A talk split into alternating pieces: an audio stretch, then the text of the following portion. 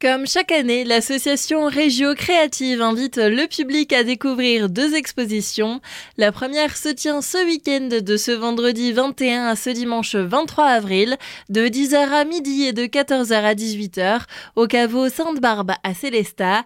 Freddy Kempf, président de Régio Créative, nous en dit plus sur cet événement qui, on fait bien de le préciser, est franco-allemand. Cette association qui existe maintenant depuis plus de 30 ans regroupe des artistes français et allemand. Et nous avons renoué avec euh, des expositions en Allemagne, avec une exposition à Herbolzheim pendant un mois, qui vient de passer. Hein. Et puis on aura début juillet également une exposition à Riegel dans le cadre des journées artistiques. Donc il y a de très bonnes relations entre ces artistes et nous continuerons à faire vivre cet esprit franco-allemand à travers Régio Créatif Célestat. Ce week-end, de nombreuses œuvres diverses et variées seront exposées. Là, nous aurons 14 euh, exposants et ça ne sera pas seulement de la peinture, il y aura également d'autres euh, domaines artistiques qui sont touchés, entre autres le côté illustration, il y aura une illustratrice, mais également du patchwork, la terre cuite patinée, du bois décoratif, des sculptures en stéatique, la calligraphie, des émaux sur cuivre, du patchwork et de la mosaïque,